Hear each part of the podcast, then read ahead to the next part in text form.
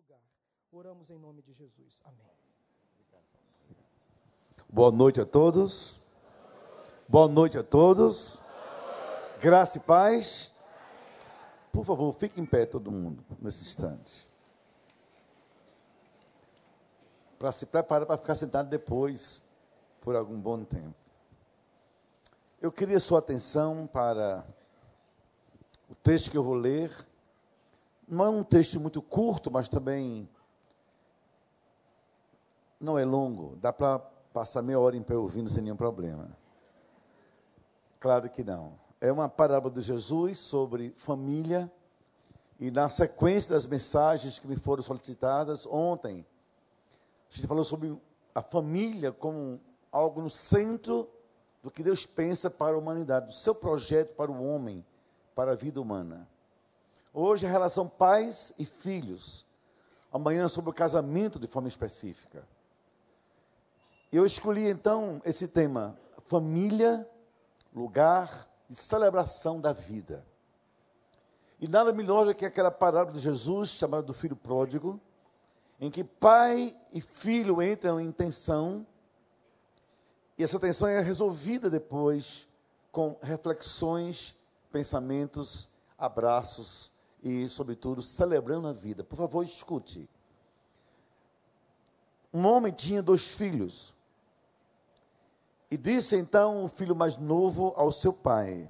Lucas 15, estou lendo de 11 em diante para você que quiser acompanhar. Lucas 15, de 11 até 25. Dá-me, Pai, aquilo que me pertence, os meus bens, que é a minha parte nessa herança.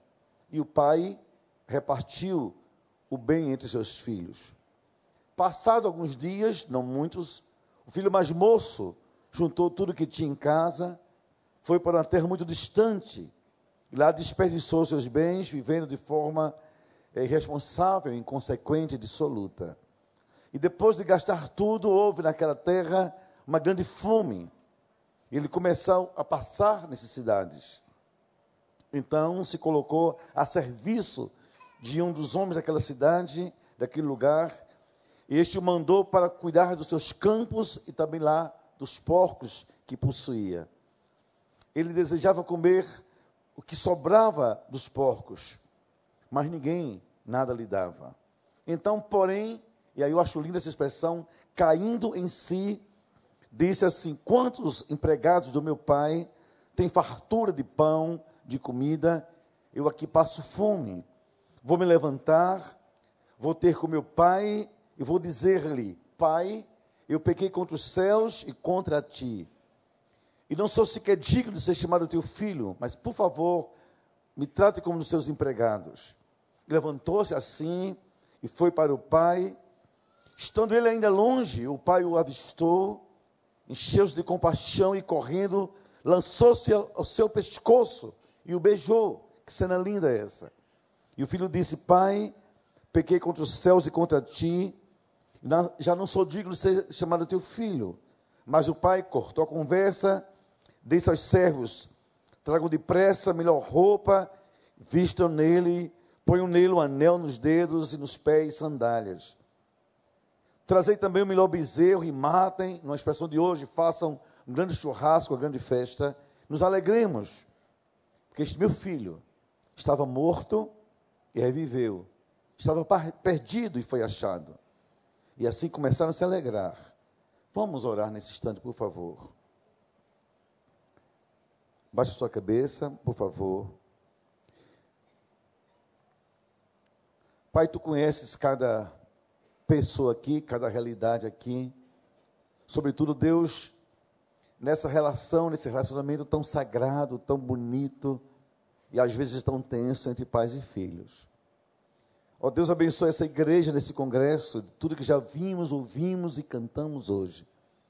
Dá que teu Espírito, Deus, possa agora fazer uma, algo especial em nosso coração, em nosso intelecto, em nossa mente para que possamos não somente ouvir, mas compreender a tua mensagem e fazê-la como semente que brota e que cresça em nós, para abençoar nossas vidas como família, em nome de Jesus. Amém. Pode sentar, por favor, queridos.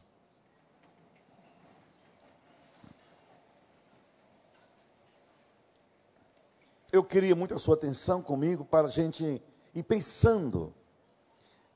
Caminhos, eu gosto muito de falar pensando, com reflexões, às vezes até inquietações, perturbações, no bom sentido. Mas eh, vou só recomeçar um pouquinho de ontem. A gente viu ontem, rapidamente, que a família é tão importante no projeto de Deus. Por algumas coisas, elas vão ser retomadas aqui nessa parábola. Parte da nossa vida, grande parte dela, e a maior parte do que somos hoje, do que cremos, valores, comportamento de como somos seres sociais, somos no casamento, somos nas relações interpessoais, na vida, na igreja, tem tudo a ver com nossa história familiar. É impossível pensar cada um de nós em separado, mas separar esse cada um do contexto, da história, daquilo que vive e que reflete e que viveu em família. Nossos pais nos marcaram, nós somos marcados pela vida em família, maridos marcam, esposas marcam, mas em especial, pais e filhos marcam muito um ao outro. E eu me lembro de que uma das coisas mais fortes da minha vida, da minha lembrança de vida, é, foi tentar entender e depois não dar mais para entender, só perceber o quanto a minha vida, meus pensamentos, meus valores foram é, influenciados e muito bem influenciados por meu pai, mas também quantas dores, tensões e crises eu vivenciei a partir do contexto da família. Primeiro, é o nosso primeiro útero. E de lá nascem realidades transformadoras. Por exemplo, a percepção de que filho, pai e mãe existem e existem em nossa vida. Esse útero que nos gera e nos ensina sobre relacionamentos. Numa parte inconsciente e depois na parte consciente da vida. Olha que útero importante. E uma coisa eu estava pensando ali sentado, de que uma, todo mundo aqui vive essa realidade de família. Aqui ou somos todos maridos, filhos, esposas, pais, irmãos, primos, mas estar em família o ser em família, viver família, nos nivela aqui nessa noite, sem dúvida nenhuma. Ninguém existe fora desse contexto familiar. Mas também a família, como primeiro espaço da vida, também tem tudo a ver com nossos primeiros relacionamentos significativos. Aquilo que mexe com a gente, que molda a gente, aquilo que marca a gente, e sobretudo, a, a, e primariamente essa essa relação pai, mãe e filhos. Isso é algo muito forte. Antes de qualquer ser humano, um outro ser humano, esse é o nosso núcleo relacional. Ele pode ser muito bom, ele pode ser, às vezes, um pouco tumultuado, deficitário, mas é o primeiro núcleo. E todos nós, no jeito de sermos maridos, esposas e alguém na vida, temos um reflexo desse primeiro núcleo relacional em nossa vida ideia de colo, de atenção, de presença, também de omissão, a ideia de, sabe, de seres em relacionamentos afetivos a partir da família. Mas também as primeiras grandes é, manifestações emocionais da vida. Ah, por exemplo, a construção da autoestima começa na família, como também, às vezes, inclusive, também, aliás, da autoimagem e de como isso é produzido no final da nossa vida. A família, a ideia e a sensação de frustrações primeiras, também de emoções boas primeiras, de aceitação, de compreensão, de valorização, de confrontação e às vezes também, infelizmente, de traumas, de complexos, tem no núcleo da família, na relação, sobretudo pai e filho, importância vital. Não vocês não têm ideia. Olha só um pequeno exemplo. Eu nasci canhoto. E eu sou canhoto até hoje. E não podia esperar do meu pai, por conta um homem muito bom, um homem muito sério, um homem de Deus, mas até a gente nascer, também aí não tinha muita formação na vida, nasceram no campo, nasceram no arado. Depois é que a coisa foi melhorando. E naquele, naquele contexto da família, ser quem outro era ser defeituoso. Era como se eu fosse uma espécie de vergonha da família. Vocês imaginam um negócio desses? O que aconteceu comigo? Olha o que é criança, família e resquícios e reflexos e construção de sentimentos, sobretudo de autoestima, de valorização do outro. Então meu pai disse: Eu não quero um filho em casa dessa maneira. Sendo eu canhoto, eu fui obrigado a aprender a escrever com a mão direita. Vocês imaginem que coisa interessante, que psicopedagogia brava. Mas como? Se meu cérebro tinha comandos. Aí ele usou a solução. Amarrava minha mão esquerda pelo pescoço. Então havia uma espécie de uma corda, uma tipóia, que amarrava a mão pelo pescoço. E eu começava a forçar o cérebro, tinha dor de cabeça, mas eu tenho que dar esse prazer em casa. Não tenho mais defeito nenhum. E quando eu aprendi a escrever meu nome com a mão direita, eu mereci um troféu. Depois eu percebi o quanto isso mal me fez. Mas teve uma vantagem. Hoje eu sou, eu escrevo bem com as duas, ambidestro. Com a mesma velocidade. Mas isso me custou muito caro. Mas muito caro mesmo.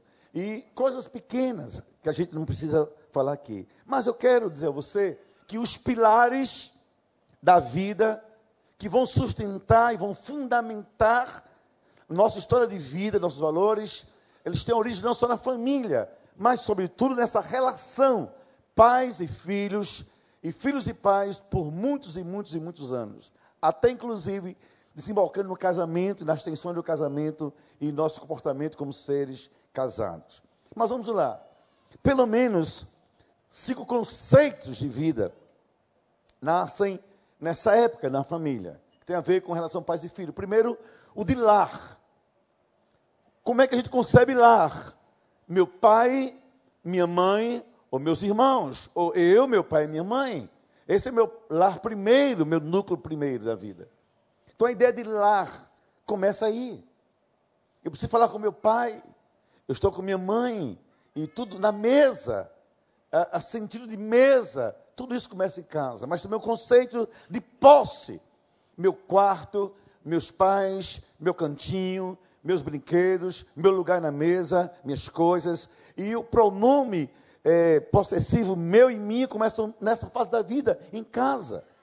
A ideia também de confrontação. Obedeço ou não, entendo ou não, aceito ou não. Vai ter origem aí. Conceito de conquista, de ensinar aventuras, a ter sonhos. Essas coisas são fundamentais à vida. E de pertencimento, que vai ser o, o foco dessa noite. Da, de, da certeza de que tem um lugar no mundo que me acolhe de alguma forma, que me abraça, que há pessoas que me amam do colo do pai, do beijo da mãe, que vai gerar depois na vida as saudades do lar da gente. E Jesus era profundamente sábio em colocar de maneira simples verdade da vida. Essa parábola é uma parábola, nós sabemos que é uma ilustração, mas uma coisa extremamente rica. É como se isso nunca tivesse acontecido, mas acontece todo dia na vida da gente. Uma, uma situação criada a partir de muitas vividas, com certeza, é, por muitos de nós. Primeiramente, eu quero começar a pensar sobre as relações de tensão os processos de rupturas da vida. Olha só, pai, eu quero a minha parte, que me pertence nessa casa, porque é meu direito, aquilo que é meu, eu não abro mão. E de uns pontos mais fortes da atenção em família, na relação pais e filhos, é o sentimento de posse. E quando a posse substitui o afeto, o sentimento. Quando o meu quando teu, quando eu não abro mão disso, é, de alguma forma esmaga o sentimento que une a gente. E às vezes é capaz de gerar rupturas, rupturas por conta desse sentimento. Eu não abro mão do que é meu. E pronto. ainda que ali seja uma coletividade, um ninho de afeto, mas quando a gente é, tor torna esse sentimento de posse algo profundamente radical dentro de casa, a gente cria processo de ruptura. Isso vai ser muito importante na vida. Então, esse filho pródigo, de alguma forma, representa atitudes nossas em casa, em que o meu interesse, o meu impulso, o meu querer, o meu desejo, aquele momento que é meu, eu não abro mão ainda que papai sofra, mamãe sofra, irmãos sofram, ou também os filhos sofram quando é assim dos pais. Imagine que é assim que a gente vai começar a viver essas tensões. Depois a gente vai ver também o desequilíbrio que acontece quando o desejo individual egoísta gera comportamentos tipo carreira e solo. Se é meu e eu preciso, se é meu eu não abro mão, se é meu e pronto, eu quero minha parte, e vocês, não importa que vocês sintam por isso, eu começo a construir, ainda que em casa, depois saio de casa, comportamentos individualistas, isolados, sem pensar sensivelmente naquilo que eu faço, como é que afeta os outros. Agora veja vocês como isso não é muito forte hoje na nossa vida em família, sobretudo nos tempos contemporâneos. Quanta dor a gente causa em casa, tanto no casamento, mas forma mais precisa nas relações pais e filhos, por conta desse radicalismo do eu, do meu e pronto.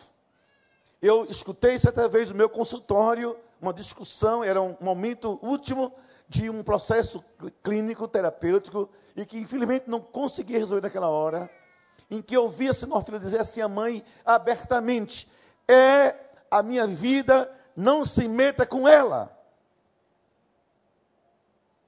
Mãe, disse ela na minha frente: Você não tem nada mais a ver comigo. Me gerou. Muito obrigado, mas eu não pedi para nascer. E daí, mãe? Deixa eu viver a minha vida. Agora me respondam. Porventura, não há aqui hoje à noite algum pai ou alguma mãe que não ouviu um dia essa expressão dos seus filhos, é a vida é minha, não pedi a sua opinião, por favor, deixe eu viver minha vida. Esse comportamento de carreira solo também traz doença conjugal. Já vocês imaginaram, pelo menos hipoteticamente, uma discussão entre marido e mulher em que um diz assim outro: Olha, eu sou assim, você me conheceu assim, não abro mão de ser assim, você não tem nada a ver comigo, não manda em mim, não dá opinião, eu sigo a minha vida e pronto. Mas também, às vezes, de forma doentia, de forma neurótica, de forma assim, patológica, filhos escudo de pais, também radicalismos, tipo carreira solo, em que o pai diz: Eu não tenho que lhe dar explicações, eu sou seu pai, não lhe devo satisfações, eu sou seu pai e pronto. Quer ficar aqui, fique, quer sair rua. Mas seu pai não lhe deve explicações. Quando a gente, aqui há psicólogos me ouvindo, muitos bons, entendem o que eu vou dizer agora. Quando a gente está no processo de clinicar, a gente precisa de supervisão, de supervisão e contínua e necessária tem que ser algo muito forte. Eu me lembro quando eu fui abrir, mão, eh, abrir meu coração para lidar com minhas, minhas dificuldades, para poder eh, ter consultório. Eu falei de algo na minha vida, e depois tornei isso público na minha própria igreja, na relação entre pai e filho, e filho e pai, em que eu era menino, pré-adolescente. Meu pai decidiu mudar de igreja evangélica, de A para B de, de uma tradição para um sentido muito mais pentecostal, de uma coisa muito mais, digamos, para mim confortável, para alguma coisa muito mais radical. Eu achei aquilo estranho quando ele disse assim: Você vai comigo para essa igreja agora, eu pré-adolescente. Mas, pai, por que eu vou fazer isso? Porque eu estou mandando. Mas, pai, e se eu não gostar, você não tem gosto. E ao me jogar dentro de um contexto religioso bem diferente do que eu podia imaginar, fiquei desconfortável. E minha mente começou a criar caminhos de fuga. Caminhos de não estar ali. Eu estava no templo, mas não estava no culto. E dizer a mim mesmo: quando eu criar asas, aqui não fico. Mas eu guardei aquilo pelo respeito ao Pai. Para dizer: o Senhor fez uma carreira solo, mas levou nessa, nessa carreira algumas coisas e algumas pessoas que sofreram com suas posições. Senhor pode ouvir.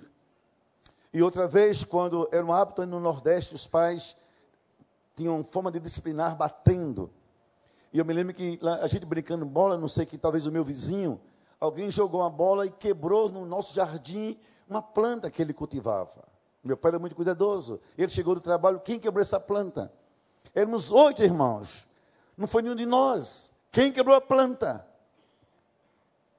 Pra... Ninguém dizia, então os oito apanharam. E cada um apanhava pela idade que tinha. E era palmatória. Então, na minha família, era traumatizado demais, era traumatizado demais fazer aniversário.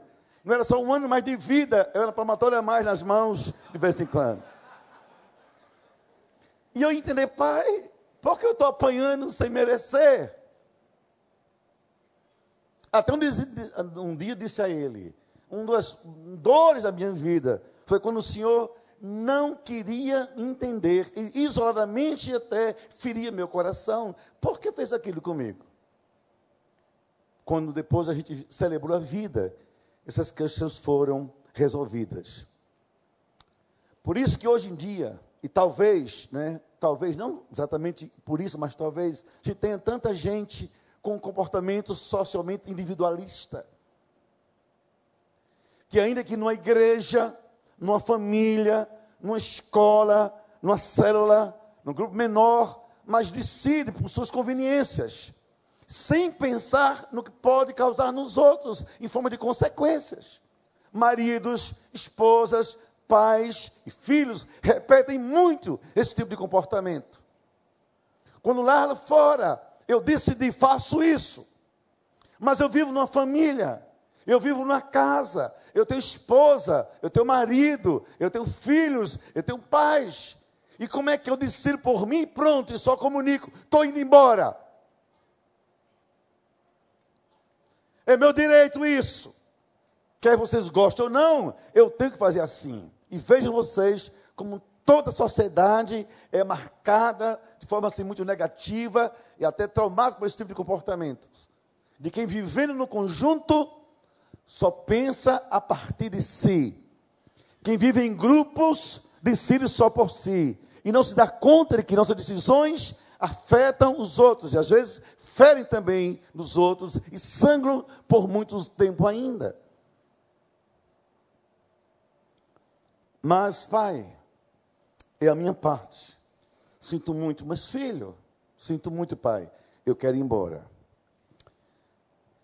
A Bíblia, a Bíblia diz claramente que a gente que educa os filhos tem que educá-los com um certo desapego, no sentido de que não nos pertencem mesmo.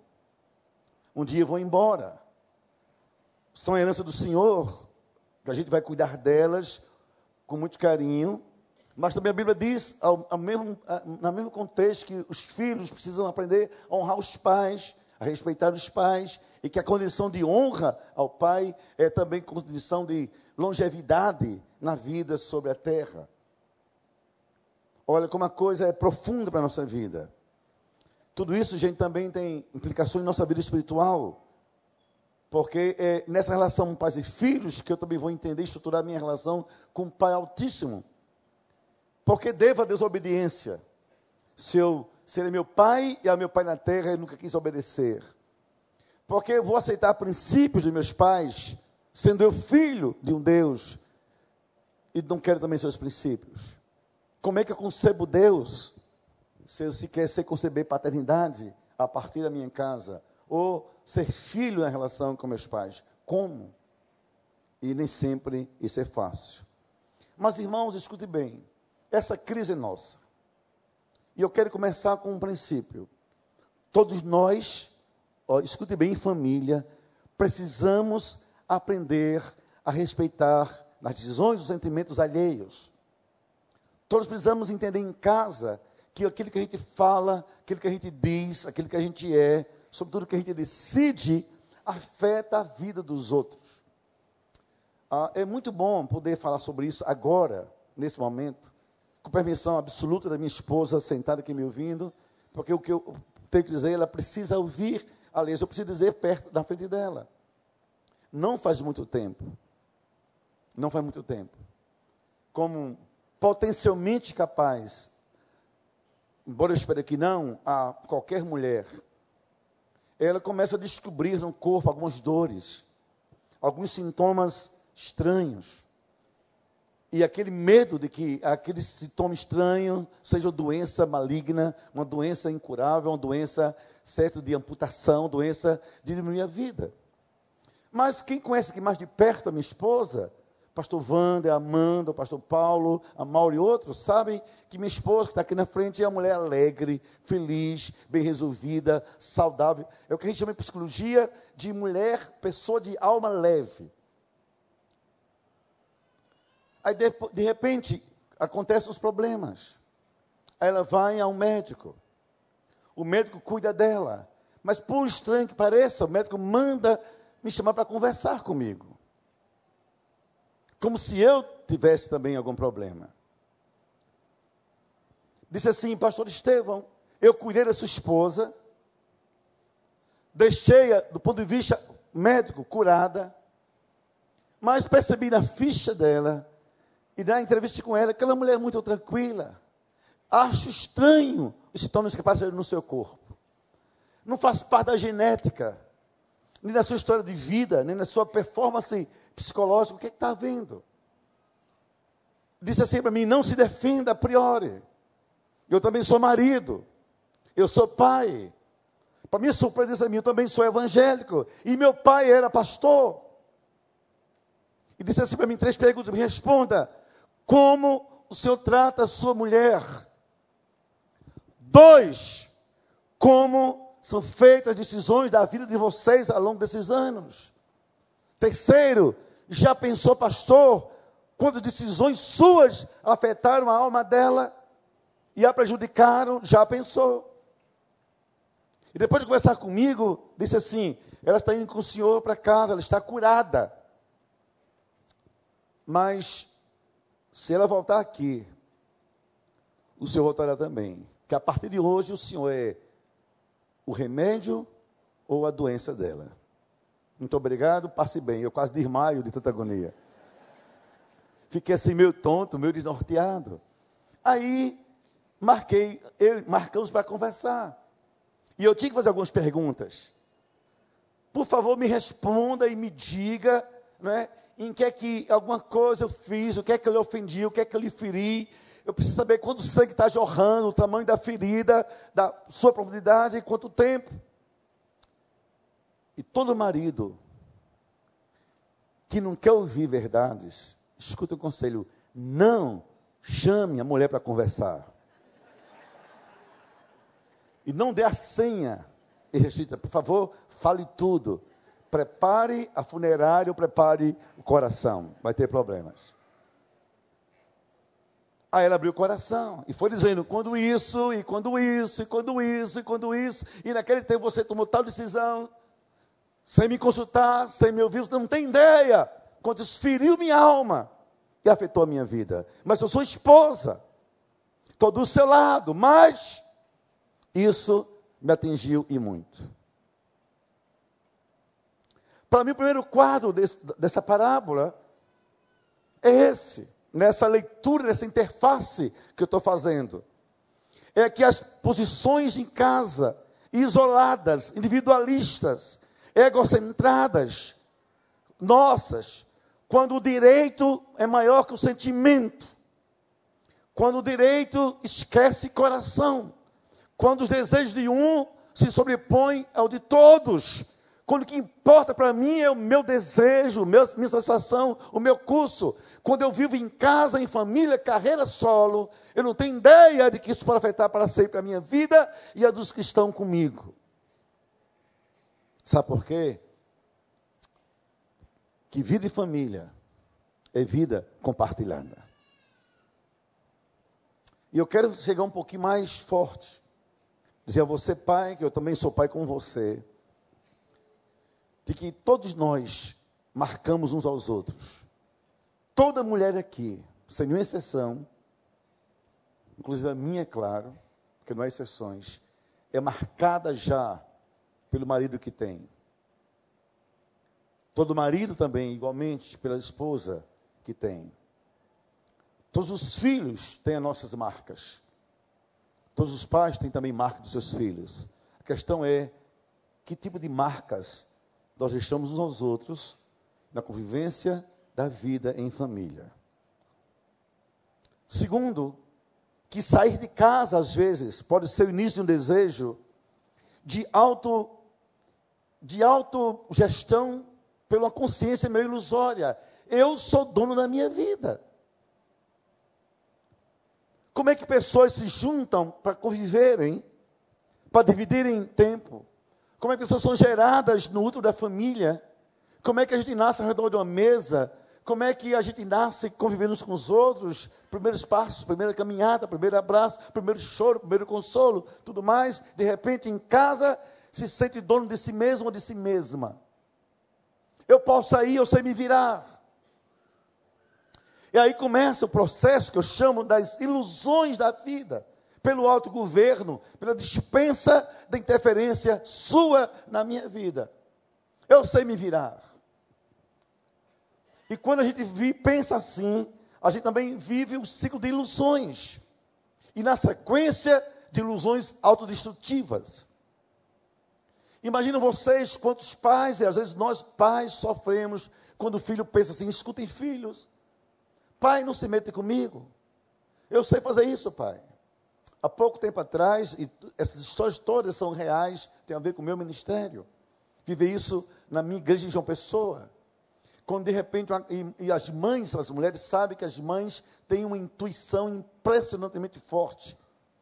E a garota aparece de repente com o namorado, e a mãe, o coração da mãe não bate com aquilo, o coração da mãe rejeita a priori, e tal forma que ela se inquieta, se perturba e fica num dilema. É direito dela escolher, é seu direito de namorar, de escolher, mas eu sou mãe, estou sofrendo. É também meu dever como mãe dizer, filha, não estou em paz, não me sinto bem, tem algo estranho nisso, vamos orar a Deus. E quando a mãe começou esse diálogo, a filha rejeitou. Disse: Lá vem você, mãe, outra vez. Deixa eu sair, eu viver minha vida, mãe. Eu sei escolher, eu sei lidar comigo sozinha. Não preciso de você. Como não, disse a mãe, você precisa da minha casa, da minha comida, do quarto, do conforto, da limpeza, do teto, do dinheiro, mas não de mim, do meu coração, por quê? E a filha sai de casa com o filho pródigo, para viver com a amiga, para poder viver esse namoro. Talvez alguns pais já tenham vivido por isso. E a gente tenta interferir, mas quando a pessoa decide se autogovernar, se auto-dirigir, é, porque pensa que é dona de si, ela precisa ouvir de alguém que ela caminha para um grande espaço de possíveis fantasias, ilusões e comportamento autodestrutivo. De repente, aquele rapaz no primeiro mês, sexo. No segundo mês, sexo. No terceiro mês, sexo com controle. No quarto mês, menos sexo, mais controle. No quinto mês, era agonia. Até que uma gravidez. Quando a gravidez, então, o rapaz, não é, já dominando, obriga o aborto. Mas é meu filho. Ela lembrou. A lembrança que acompanha o filho pródigo, enquanto vivia, eu tenho um pai, eu tenho uma casa, meus pais eram cristãos, eram cristãos evangélicos, eu vou matar essa criança, eu creio em Deus, que é a vida de Deus, que agora eu desobedeci minha mãe, agora eu vou pecar contra Deus. Olha quando o filho diz, pai, eu pequei contra os céus e contra ti. Que escutem, filhos queridos, todo pecado contra os pais, todo pecado familiar, todo pecado conjugal, todo pecado em casa, na família, é também e primeiro pecado contra Deus. Que a família é a menina do coração de Deus. Como vou pecar contra Deus? Mas quem está sob o jugo de alguém, está sob o ciclo da ilusão, da fantasia autodestrutiva, por imaginar que sabe de si totalmente, não percebe os limites que tem que parar. Finalizando, queridos, vem o aborto, vem a fuga de quem fez o aborto. E quando eu sou chamado para socorrer, uma tristeza, morre a garota de forma clandestina, com sangramento, com hemorragia. hemorragia. Chega ao hospital semi-morta. Não sobreviveu. E eu pensei comigo, não teve tempo de dizer, mãe, eu pequei contra os céus e contra ti, mãe. Mas deixou um bilhete que chegou às minhas mãos. Não foi com o corpo, mas foi com a confissão. Mãe, me perdoe. E disse a pior das notícias. Para quem tinha ilusão de se autogovernar, eu não tive escolhas para dizer, me rendi à pressão de alguém. Não é só da minha parte, não é só meu direito, não quero saber do seu sentimento. É sobretudo também agora o processo de autodestruição na família e depois da própria vida. Eu preciso saber, queridos, todos nós, que na relação pais e filhos, isso é muito forte e a família é muito dinâmica e a gente tem que ter muita consciência das coisas que fazemos ou que deixamos de fazer. E que pensar que a gente sabe viver sozinho, a gente pode viver sozinho, dispensar a família, é profundamente ilusório. E também pode ser profundamente fatal. Aquele choro foi fundamental e triste para aquela pessoa. Mas há uma coisa boa, escute bem, os psicólogos sabem disso, do que eu vou dizer. Toda ilusão construída ela já nasce, ainda que não consciente na pessoa, ela já nasce com data de validade determinada. Porque ilusão é ilusão, não é realidade. É fantasia, tira como é realidade. Nenhum de nós vive sozinho, nenhum de nós é capaz de sobreviver sozinho. Não fomos feitos para a solidão, nem para o autogoverno, que dispensa os outros em nossa vida essa tendência pós-moderna, dessa rebeldia pós-moderna, sai de casa, aluga um apartamento, vou viver só, vou morar só. É um filho pródigo bem pós-modernizado. Eu quero amor, ligo para alguém. Quero sexo, pode ser virtual. Quero carinho, pago alguém. Enquanto houver dinheiro, eu não tenho, eu tenho isso só que é a ilusão? Não é amor, é sexo, não é carinho, é carícia. Não é lá, é apenas um apartamento onde eu me escondo. Mas o dinheiro vai pagando. Eu posso ligar a televisão, pegar sites, pornografia, fantasias. Posso viver meses assim, até descobrir-me que eu sou monstro de mim mesmo. Estou criando uma anomalia a partir de mim, dentro de mim. Não quero pai, não quero mãe, não quero ninguém. Eu sei me virar só. Porventura, hoje, isso é muito forte na nossa sociedade. Olha como essa palavra se repete em nossos dias. Mas uma lição: nós não somos ninguém sem família, nós não podemos dispensar uns aos outros, sobretudo aquilo que é central, a sensação, a bênção da maternidade, da paternidade, da filiação, de se sentir em casa acolhido, é um lar que nos acolhe sempre. Mas um dia chega o fim dessa ilusão. Eu acho lindo quando o filho pode dizer assim: sabe de uma coisa? Não está certo. Quando o ciclo termina, geralmente da desilusão e das fantasias, a mente se abre para reflexões. Queridos, escute bem: sem autocrítica, não há reflexão. Sem reflexão, não há mudança. Sem mudança, não há crescimento na vida. Por isso que às vezes a gente tem que dar uma parada para pensar, está certo o que eu estou fazendo com os outros. Mas tem que começar, o outro só entra a partir da autocrítica. Por que eu vou viver assim? Porque preciso mendigar amor dos outros. Quando na minha casa, a casa do meu pai, era um lar, eu tinha o amor e o carinho deles. Porque eu preciso comer coisa de porco. se na minha casa eu tenho um grande banquete me esperando. E aqui os porcos pós-modernos são isso: motéis, pornografia é, explícita, é, todo prazer oferecido, enquanto eu tenho dinheiro para pagar, são as bolotas dos porcos pós-modernos. Eu preciso comer isso. Se eu tenho na minha casa pai, mãe, carinho, verdade, mesa, abraço, afago e colo. Se eu tenho, no caso do casado, uma esposa, um marido, e se a gente formular, por que eu vou viver assim, longe disso? Mas primeiro tem que haver autocrítica para gerar reflexão. Eu não acredito em quem não se pensa a si mesmo.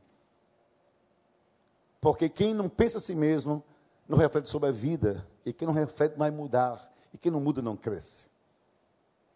Caindo em si, começa então o processo de abrir o coração para ouvir a voz de Deus. Queridos, hoje em dia a gente vive situações muito estranhas. Eu sou pastor há quase 40 anos. Eu tenho decisões da minha vida muito radicais e tristes, com a minha esposa me ouvindo. Por exemplo, eu quase não faço mais casamentos, perdi o gosto de fazer casamentos. Fiz já 40 por ano, 30 por ano. E nunca cobrei, claro, um real, mas faço porque a igreja é grande e, e os casamentos são muito, eram constantes.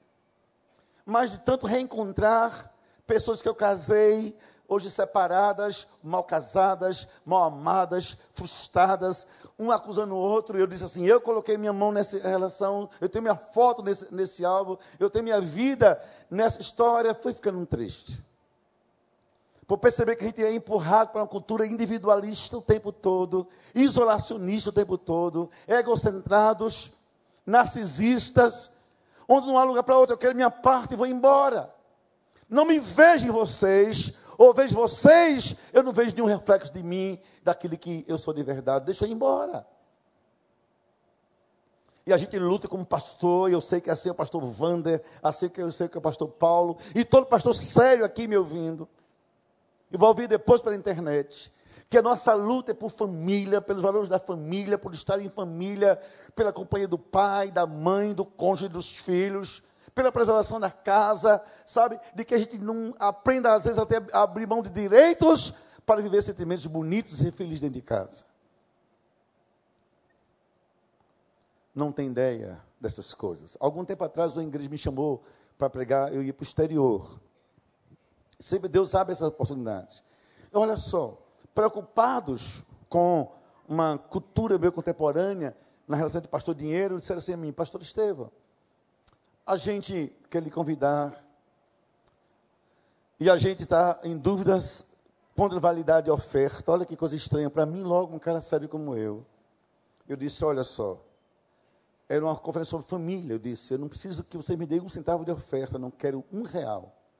Só peço uma coisa: me ajude a levar minha esposa. Porque eu preciso aprender e repetir esse comportamento. Não quero me ver longe dela. Para não pensar, posso até falar sobre casamento, se ela me ouvir, sobre famílias, se ela está presente. Quando eu pensar que posso fazer isso, eu excluo dela, de mim, essa necessidade. E aí já vivo dificuldades na minha vida. Não quero. Quero levar. Deixa eu falar com ela me ouvindo. Me dispense qualquer coisa, mas deixa eu levar minha esposa. Isso eu faço sempre e sempre. Ontem eu agradeci a essa igreja, ao pastor Vander, por ter permitido que ela viesse aqui, porque para mim isso é importante. A gente pode romper com a casa às vezes, mas nunca com o lar sair de casa para fazer faculdade, sair de casa para morar nos Estados Unidos. Eu sempre saio de casa, mas nunca rompei com lar. É diferente. Pessoas maduras sabem a hora de sair do ninho, mas pessoas saudáveis sabem que o ninho nunca sai de si. Nenhuma árvore cresce sem raízes profundas, estão ali nossas raízes. Precisa esquecer que tem um pai e mãe para ser alguém na vida. Não precisa esquecer que tem uma esposa para ser um homem de valor. Nem que tenha um marido para ser uma mulher brilhante. Não tenho que esquecer que eu tenho filhos para me autoafirmar. Eu posso sair às vezes, mas nunca devo romper com o meu lar, com a história que me fez gente nesse mundo de Deus. Mas também é triste quando eu estou no lar e rompi com o lar. É quando eu estou ali e o pai não existe, e a mãe não existe, e os filhos não existem, a mulher não existe, o marido não existe. Eu insisto em casa a criar nichos de solidão, nichos de separação. E eu estou em casa, mas o lar não está em mim. O meu quarto eu vivo uma espécie de autismo consciente. Eu não quero você no meu mundo, nem me quero no seu mundo. Deixa eu viver meu cantinho. E para vocês que eu evitei fazer o casamento, porque essa foi a, a, a, o acordo entre o casal. Na minha frente, escuto como pastor e terapeuta deles. Vamos nos casar, mas acertamos. Ninguém mexe na vida do outro. Ninguém se interfere. Ela tem a vida dela, eu tenho a minha. Ela tem um quarto, eu tenho o meu. E para evitar problemas, construímos um apartamento assim espaços individuais. E no máximo que permite a pluralidade menos tensa. O banheiro tem que ter dois sanitários, dois chuveiros, duas pias, dez pias e tal, tal. Por quê? Para ninguém estar tá pedindo licença ao outro, um incomodar o outro. Camas separadas. Mas como fazer amor? Telefona e eu venho para cá, ela vem para mim. Que história é essa? Depois desse acordo pós-moderno trágico, eu disse: Eu não vou casar vocês. Pastor, nós somos da sua igreja? Nós somos de Deus? Gente ficou aqui para dizer: Vocês são é do capeta, bando de gente complicada. Mas eu não disse. Eu não disse, só disse: Estou fora dessa lambança conjugal. Estou fora disso. Porque isso não é vida compartilhada. Isso é doença explícita de egoísmos, de pessoas que não têm espaço para viverem mutuamente. Mas uma coisa linda, caindo em si. Caindo em si disse, pai, eu pequei. Para dizer assim, para mim para você. Quando a gente tem na família atitudes individualistas, a gente peca. Todo filho aqui que me escuta, que não honra seu pai, não honra sua mãe, não honra sua casa, que não lhe deve obediência, respeito e honra, gratidão, está pecando contra Deus. E saiba disso. Meu pai tem 90 anos. Se vocês forem comigo segunda-feira, vão ver. Eu almoço com ele.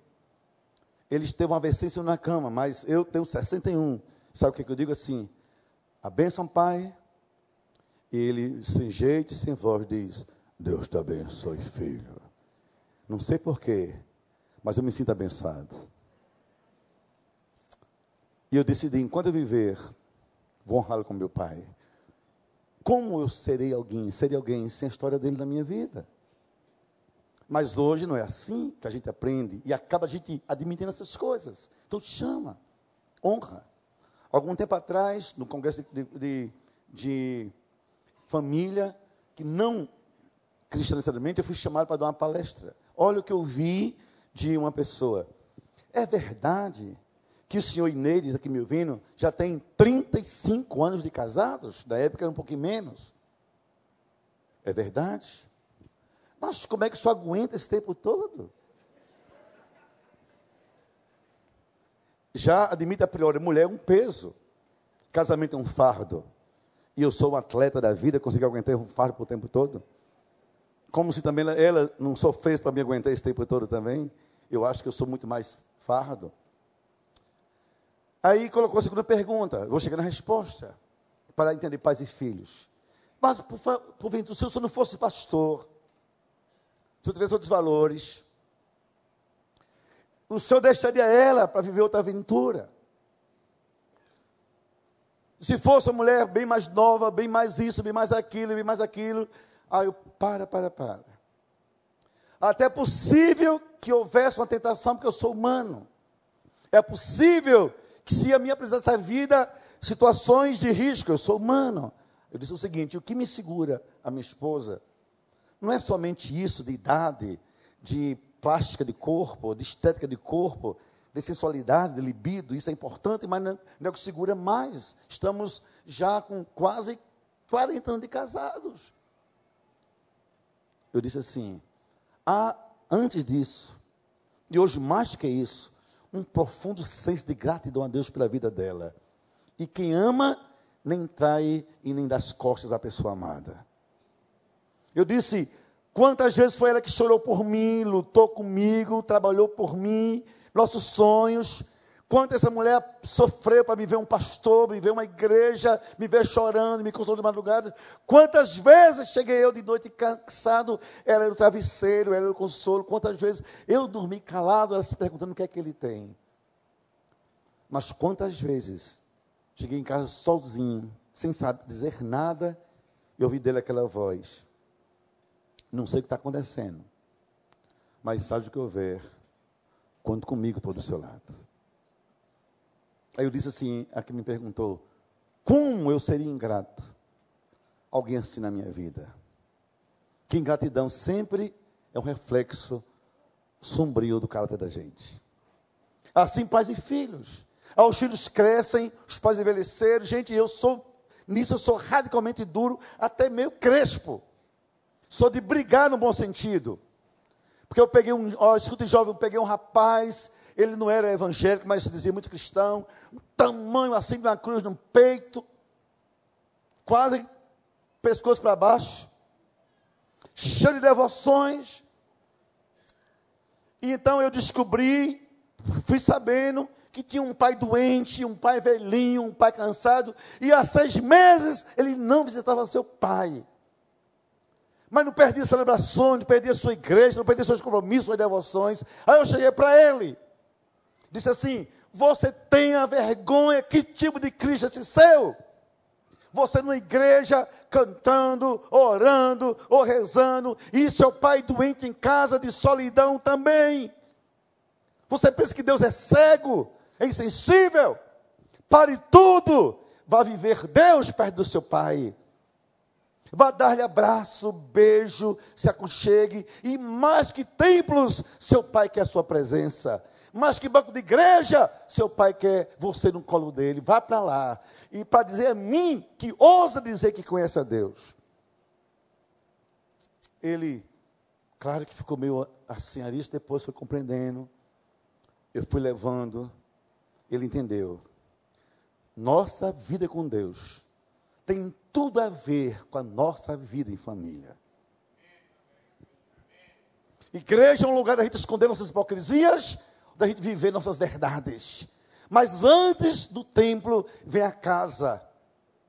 Somos irmãos pais e filhos, como também, às vezes, pais na igreja, cantando, ofertando, dirigindo, andando no movimento, e os filhos entregues às drogas, ao tráfico, à solidão, ao álcool, à bebida, os pais omissos. Deus também vai lhe cobrar isso. Eu digo, pare tudo e vá buscar seu filho. Como eu estou indo para concluir, o abraço do pai, deixa eu contar, finalmente outra história da minha vida, que envolve uma pessoa perto de mim. Não vou dizer detalhes para evitar especulação, porque isso aqui vai para o YouTube, eu não quero é, expor ninguém. Mas veja bem, homem de profunda atividade religiosa na minha vida. Liga para mim de madrugada o telefone. Eu fico sobressaltado, três da manhã, sei lá, duas e meia. Me ajude, pastor, o que é que há? Meu filho está na cadeia. Ore por mim. Mas por que vou orar pelo Senhor? Meu filho que está preso, vou orar pelo filho. É porque é muita dor para mim, pastor. Eu disse: quantas dores ele está sentindo? Eu só vou orar numa condição. Qual é, pastor? Se você vir na minha casa agora e nós formos buscar seu filho na cadeia juntos. E você vai dizer, filho, eu não sei o que houve. Depois a gente vê. Mas eu vou dizer a você, você tem um pai, e isso é que importa agora. Pastor, ele não vai me receber. Porque aquele pai já tinha muita culpa. Ele sabia que parte do processo da delinquência do filho foi a ausência dele, a omissão dele como um pai de verdade. Mas nós somos. O delegado me recebeu. Eu disse, delegado, imagine quatro da manhã, chama aquele garoto. Quando o garoto me viu, disparou em choro. Quando chamou o pai, começou a uivar, nem me chorar mais. E o pai abraçou, E parecia que o pai era o filho pródigo da história. Disse assim: Filho, papai errou tanto contra você. Papai foi tão omisso. Empresa, trabalho, compromissos. Você cresceu e fingi que você não crescia. Me disseram que você foi uma maconha e fingi que não estava ouvindo. Disseram que você tinha olhos vermelhos, eu fingi pensando que era irritação. Disseram que você estava envolvido com tráfico, eu fingi que não era verdade. Papai errou tanto. Filho, vem cá. Eu sou teu pai. No meu amor vai estar a sua liberdade. Que o amor é a chave todas as nossas liberdades, a chave primeira. Só estamos aqui porque Deus nos amou primeiro, como Pai de nós que Ele é, nosso Pai. Aqui não há ninguém, nem pastores, que temos muitos, nem ninguém, ninguém aqui é autoridade, ninguém tem mérito por si só, a não ser como uma pessoa alcançada pela graça de Deus. Foi o amor dele que diz: não importa a sua história, seus erros, seus fracassos, eu sou teu pai, e meu filho vai te buscar, te abraçar na cruz para dizer: meu coração é o teu lugar. Só estamos aqui porque Deus nos amou primeiro. Nosso pai, nós como seus filhos. Escute, queridos. O garoto tem 16 anos de idade. Chorou tanto. Sabe o que aconteceu? Ele teria que dormir na cadeia. Foi tanto choro e tanto quebrantamento que Deus entrou ali com o Espírito Santo que até o delegado se quebrantou. Que geralmente delegado é brabo, tem cara feia e é meio seco. O delegado disse: Vem cá, garoto. Não vou deixar isso de graça com o pastor nessa madrugada. Vá para casa com seu pai. Vou dizer a história. Hoje o garoto é um pastor em João Pessoa. Aplauda a Deus por isso, por favor. Um pastor em João Pessoa. Um pastor em João Pessoa. O amor gera celebrações. E eu quero concluir dizendo a você o seguinte: por favor, quando o filho volta, ele não somente volta, o pai vai ao seu encontro. Porque a vida é assim, com essa gangorra. O coração do filho sempre mantém saudade de casa. Mas o pai é proativo para reencontrar o filho e colocá-lo nos seus braços.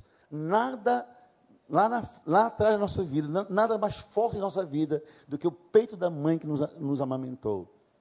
Mas depois de grandes, nada mais forte do que o abraço do pai que nos acolhe. O abraço do pai marca para sempre a nossa vida. E o pai disse: Filho, não fale muita coisa, não, filho. Você ter voltado foi tudo. Matem o gado, façam festa. Celebrem a vida. Só por duas razões esse meu filho estava perdido e foi achado. Estava morto e reviveu. Bote a música, festa nessa casa. Eu quero concluir com essa, essa mensagem de verdade. Minha família e a sua família tem que ser assim. Família é lugar de celebração da vida. Não é lugar de solidão, de isolamento, de egoísmo, de posturas isoladas, só de direitos é também lugar de sentimentos, de afagos, de carinho, de acolhimentos. Porque família é lugar de esperança e vida, de celebração. Porque também assim vai ser nosso encontro final com Deus. Celebração, para dizer todos nós, perdidos, que eu achei, mortos, que na cruz meu filho ressuscitou. Fique em pé, por favor, todo mundo nesse instante. Eu gostaria que nesse instante todos os pais que estão aqui, dentro do possível, caso seja possível agora, ficassem perto dos seus filhos. Como são mais pais do que filhos, vou pedir que os filhos que estão me ouvindo, caso que sejam os pais, vão procurar seus pais ou seus filhos, por favor. Por favor, faça isso agora. Dê esse, essa pequena reverência para a oração final. Por favor.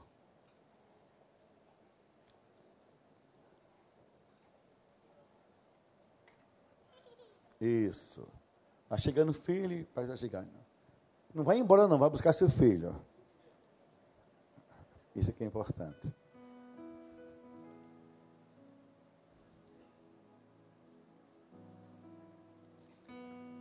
Eu queria agora que não só perto, mas que os pais abraçassem os filhos. O casal é claro, o caso. Abraça mesmo. E se o pai for homem, beija o filho. dos pés ao pescoço. Beija a cabeça, deixa ele sentir você perto. Se o filho for já adulto, melhor ainda. Beija a barba dele até arranhar seus lábios. Mas amor que amor sempre marca o corpo da gente. Gostaria que os maridos, por favor, colocassem a mão sobre as suas esposas, no ombro delas. No ombro. Não precisa ser para perto de si, para juntinho. E eu quero pedir para que venha aqui à frente para orar finalmente todos os pais que estão aqui querem hoje à noite uma oração especial pelos seus filhos. E que os filhos que estão aqui, que querem oração pelos seus pais, venham aqui à frente agora, rapidamente, em nome de Jesus. Não demore muito, pode vir chegando. Pode vir de todos os cantos, eu sei que viram muitos, vá chegando. Vá chegando.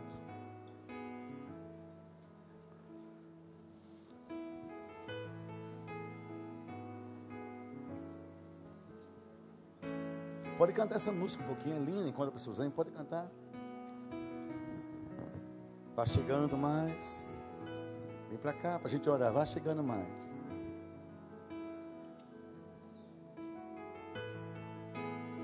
Pode vir um pouquinho mais para frente para querer mais gente. Isso, vem para cá. Vem para cá. Isso, oh, que coisa linda demais. Isso.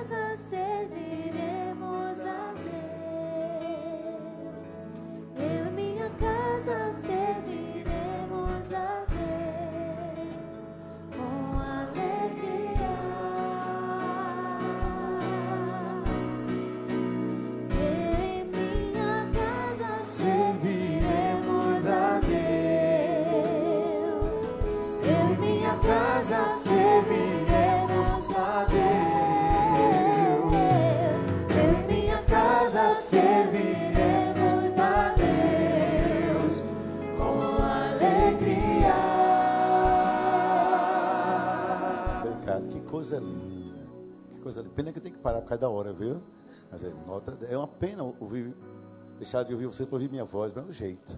Tenha paciência. Olhe, pais, maridos, sabe como é essa festa em casa? Esse abraço do pai, a gente substitui a saudade pelo reencontro, a dor pelo abraço, ilusões por certezas, a culpa pela paz e o melhor, a solidão pela vida compartilhada. Vou pedir que você, no seu lugar, onde estiver me ouvindo, erga as duas mãos. Por favor, erga as duas mãos. Para os céus, não para mim, bem alto. Diga: A minha casa é um lugar de celebrações. A minha casa é um lugar de esperança e vida. E a minha família tem um segredo do amor dentro dela. Você podia aplaudir a Deus por isso, com força e alegria, toda a sua força mesmo.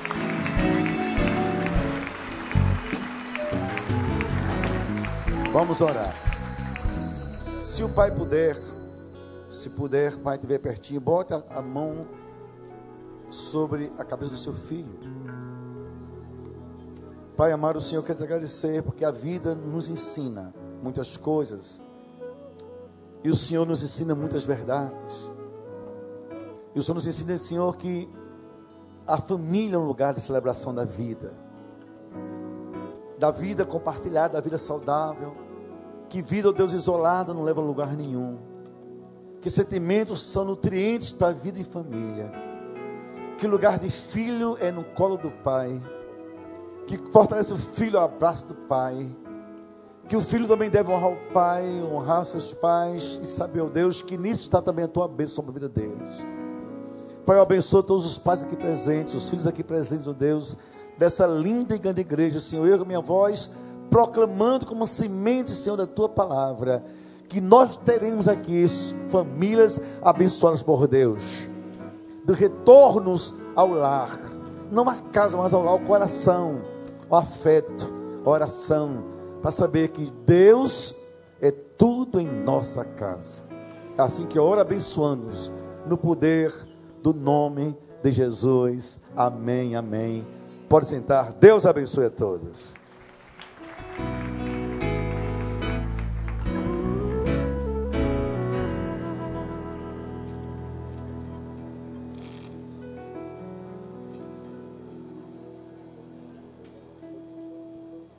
Ninguém pode sair pela porta, não.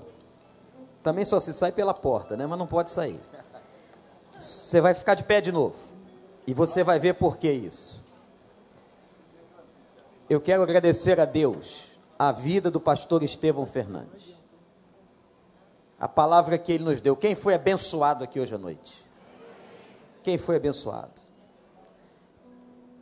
E eu vou dizer alguma coisa profética aqui, irmãos. Talvez a oração que você repetiu, que o pastor estava fazendo, você repetiu pela fé. Talvez muitas coisas que foram ditas aqui ainda não são realidade na sua casa. Mas uma coisa é muito importante ser dita: que aquele que está em Cristo, confia nas coisas de Cristo. Aquele que confia no Senhor, ainda que com lágrimas, ainda que não vendo hoje a realidade do que foi dito aqui neste púlpito, pela fé, pela fé em Cristo, nós afirmamos a vitória. Amém? Obrigado, pastor Estevão Paulo. Nós vamos cantar uma música que é um verdadeiro hino, um verdadeiro hino da cristandade brasileira. Eu não sei se isso já saiu para longe, mas eu sei que você conhece o autor da minha fé. E esse homem canta como ninguém. Não sei nem se tem anjo que canta como ele esse hino. Esse hino eu acho que é só o Paulo. Quando cantar lá no céu, o Senhor vai dizer: só Paulo pode cantar esse hino. A sua letra é maravilhosa. E eu quero fazer um apelo a todos que foram convidados por essa noite, essa festa linda, a presença do Instituto Marcos Freitas. Muito obrigado pela honra de estarem aqui. Deus abençoe o ministério de vocês. Vocês têm um ministério e vocês são procurados. Sabem por quê? Não é só porque vocês são um colégio, mas é por causa dos valores que vocês professam os valores de Jesus. Que Deus abençoe essa escola e a todas as escolas que proclamem o nome do Senhor. A gente sabe que a solução desta nação está exatamente na formação de uma criança. O que nós vimos essa semana é de chorar, de tristeza. Tem gente na cadeia porque roubou um celular ou roubou para comer. Um país que não tem justiça não existe. O que é que está acontecendo conosco? Aonde vamos chegar? Que Brasil teremos para os nossos filhos e netos? Só há uma solução: educação em Cristo Jesus formarmos uma outra geração de valores bíblicos, de valores de Deus. O Brasil está no meio de uma podridão, e a mão do juízo está sobre nós, mas o povo de Deus está clamando, e nós cremos na misericórdia do Senhor, até que Ele venha. O autor da nossa fé é só Ele que nos fortalece. Por favor, Paulo.